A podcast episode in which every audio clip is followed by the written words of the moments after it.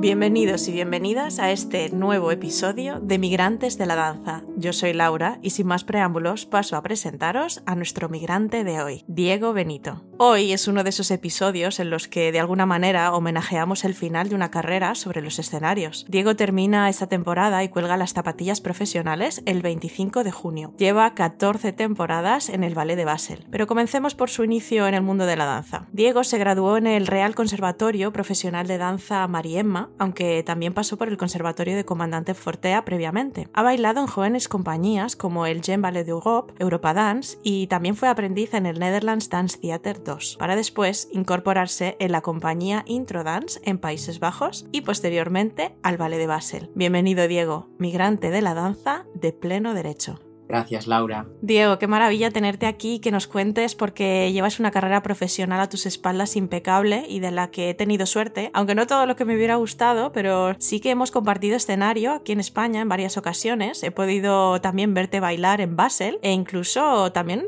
te he podido dar clase. Después de 18 años como bailarín profesional, has terminado muchas temporadas a lo largo de tu carrera. Esta temporada es un punto y aparte para ti, pero además, y para más Inri, se suma que en el ballet de Basel hay un cambio de dirección. Richard Werlock también se despide esta temporada, por lo que es, de verdad, el fin de una era en Basilea. ¿Cómo se sienten estos últimos días? Pues la verdad es que hay una mezcla de sentimientos y todos son sentimientos muy fuertes. Y una mezcla de nostalgia anticipada, nervios, también gratitud por todo lo que, lo que he podido hacer en estos años y muchas ganas de, de celebrarlo al mismo tiempo. Mi familia viene desde España, también habrá muchos amigos tanto en el público como en el escenario conmigo y creo que no hay mejor manera de celebrar mi carrera que con ellos. ¿Y qué resumen harías de tu carrera profesional? Pues en general estoy muy orgulloso. He bailado mucho, estilos muy diferentes, estilos donde me he sentido más cómodo, cosas que a lo mejor me han, me han hecho trabajar y luchar un poco más. También hay algo que, que, me hace sentir orgulloso y es que siempre me he mantenido muy fiel a mis principios, como que no he aceptado cualquier cosa porque pienso que en el mundo de la danza se tiende a veces a, a decir que sí a todo simplemente porque alguien con una posición de poder te dice algo. Entonces creo que eso ha sido algo que me ha definido también. Pero creo que sobre todo es que he disfrutado como un loco en el escenario. Y eso es lo que me llevo. Que me quiten lo bailado. Eso es, eso es. Y bueno, no sé si te da vértigo esta transición que viene ahora. Eh, ¿Qué es lo que tienes a la vista? Bueno, creo que un poco de vértigo es normal. Eh, aunque lleve preparándome para esto muchos años, da vértigo la verdad es que sí. Espero que sean como los típicos nervios que hay antes de un estreno, ¿no? Y que en mi opinión son necesarios para que el estreno sea especial, porque es verdad que esa función no tiene nada que ver con las otras. Salga mejor, salga peor, el sentimiento es diferente. Entonces es un poco el mismo tipo de, nervios para mí. Tengo muchas ganas de empezar eh, cosas nuevas, de aprender, pero también pues siento tristeza por dejar de bailar porque lo sigo disfrutando como el primer día. También hay cierto miedo a qué va a pasar, a voy a tener una crisis de identidad de repente. Claro, llevo bailando toda mi vida, entonces está ahí la pregunta de mm, ¿qué voy a sentir cuando ya no cuando yo no baile diariamente, digamos? ¿Quién voy a ser, no? Son preguntas un poco difíciles que creo que la respuesta hasta que no estás en ese momento no pues no va no va a llegar, pero bueno, están ahí esas esas cuestiones un poco difíciles, pero al mismo tiempo excitantes, me parece no lo sé. Y luego como proyectos, bueno, tengo algunos proyectos que ya he empezado, que están relacionados con la danza, alguno nuevo, y en octubre empezaré un máster en la Universidad de Basel en gestión cultural. Entonces, bueno, eso también me da muchas ganas como de, dar este paso. Tengo la idea de quedarme en el, en el mundo de la danza, de la cultura en general, pero desde el otro lado. Y me apetece mucho poder cambiar cosas, también usando todo lo que he aprendido durante, durante mi carrera. Entonces creo que este máster es la buena elección para poder hacerlo. Muy bien. Y me consta que estamos hablando de estos días, que son tus últimos días como bailarín, pero mm, el año pasado ya pensábamos que sería tu última temporada. Cuando ya lo tenías más o menos decidido, en el último momento, ¡pum!, decidiste continuar una temporada más. ¿Qué pasó? ¿Por qué, este cambio de decisión? Bueno, aquí en, en, Basel, después de tantos años en el teatro, en mi contrato dice que yo em, decidir si quiero dejarlo o si el teatro me quiere despedir con más de un año y medio de, de, antelación, que está muy bien para cuando te tienen que despedir, pero para tomar tú la decisión es algo un poco complicado. Entonces, bueno, yo venía de estar ocho meses en casa cuando nacieron mis hijos y tomé esa decisión. Fue una decisión racional que tenía sentido en aquel momento y yo me sentía a gusto con ella. Entonces, desde que tomé esa decisión y lo, y lo dije en el teatro, dije, venga, me queda un año y medio y mi objetivo era simplemente dejar un poco de lado las cosas que no me gustaban tanto de la danza o las cosas que yo quería cambiar y centrarme simplemente en bailar y disfrutar. ¿Qué pasó? Que disfruté tanto que llegó el mes de marzo y de repente me empecé a sentir fatal. Digo, ¿qué me está pasando? No,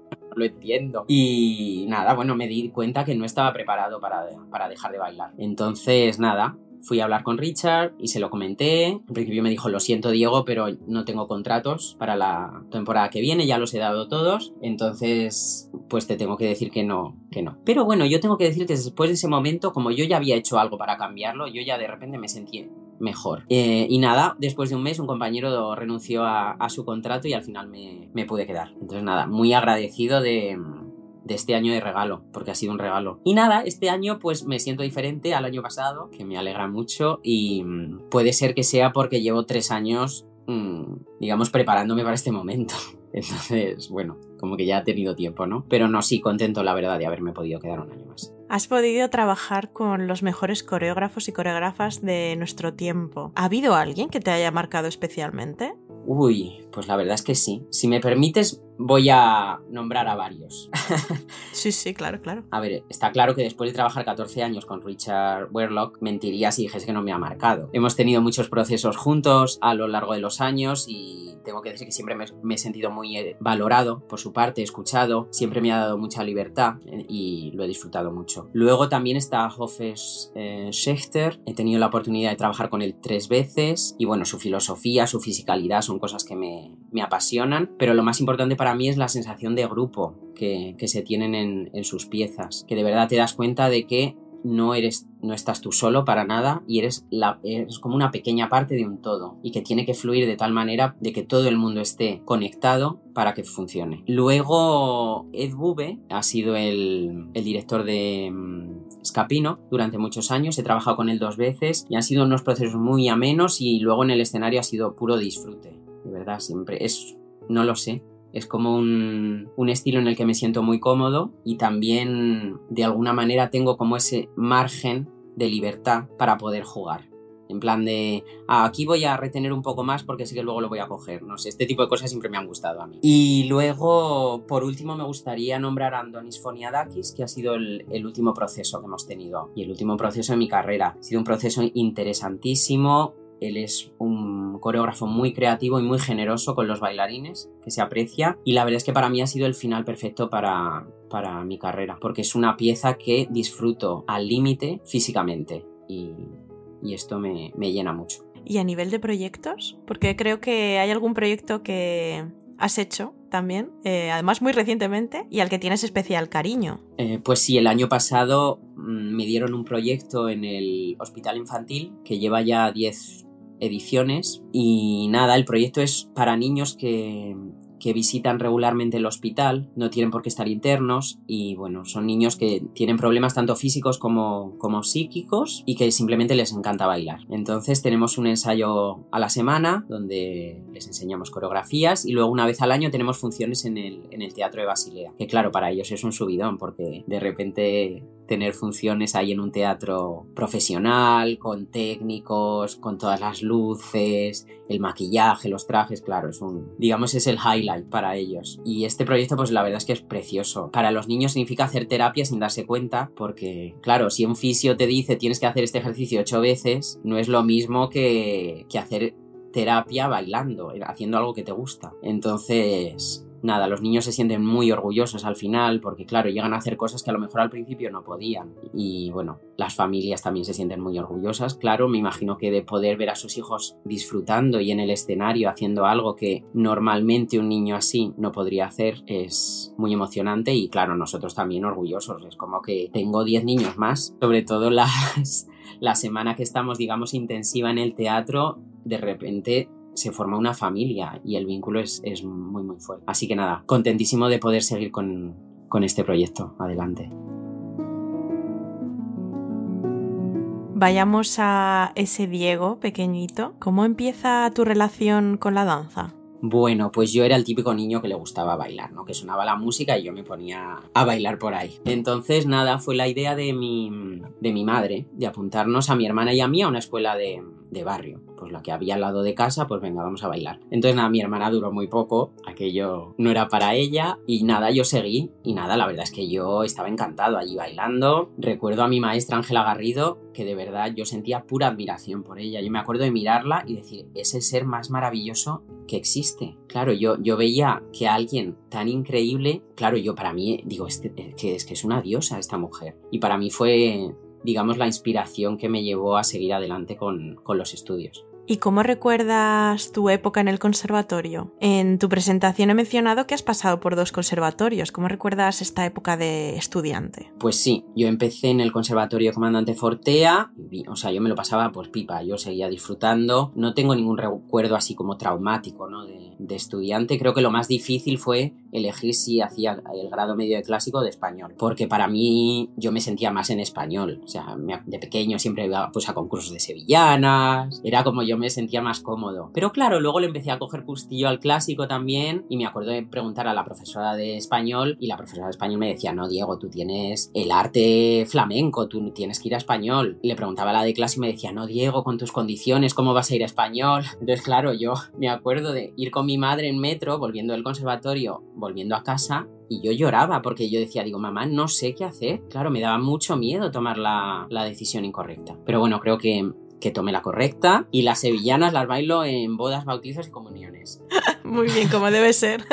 Sí, y luego nada, después de unos años fue una misma profesora del conservatorio que me, me dijo que a lo mejor debería cambiarme al, al, Real Conservatorio porque yo en mi clase era el único chico, entonces claro, no, no hacía trabajo de varones prácticamente, de paso a dos. Entonces nada, pues hice la, la prueba de acceso al conservatorio y nada, pues entré y sí que es verdad que recuerdo que había como mucha más variedad allí, no solo porque había más chicos, sino también en el tipo de repertorio, hacíamos más repertorio contemporáneo también o neoclásico, como queramos llamarlo. Muy agradecido por todo lo que aprendí allí. Mi profesora era Julia Estevez, que me metía mucha caña, pero con el tiempo me he dado cuenta que lo hacía con mucho cariño. eh, de hecho, hace unos años vino a Suiza a visitar a, sus exalumnos que andábamos por aquí, que éramos bastantes por aquella época, e incluso vino a dar clase a Basel. Entonces, claro, eso fue el subidón, de repente que Julia nos diese clase aquí. Y nada, también en, los últimos años también me gustaría nombrar a Gonzalo Zaragoza, con el que trabajé mucho para prepararme para concursos, y digamos como que su filosofía de la danza me, me marcó bastante. Entonces yo creo que estos dos son los maestros que más he tenido presente durante, durante mi carrera. Por ejemplo, no lo sé, cada día cuando hago rondejam en la barra me acuerdo de Julia diciendo el acento es en el cartel delante, ¿no? ¿Sabes? Tonterías, pero que no se me olvidan y, no sé, me parece como muy bonito que después de tantos años sigan, sigan ahí presentes. Y yo no sé si piensas que tu paso por jóvenes compañías te ayudó a terminar de formarte como bailarín profesional.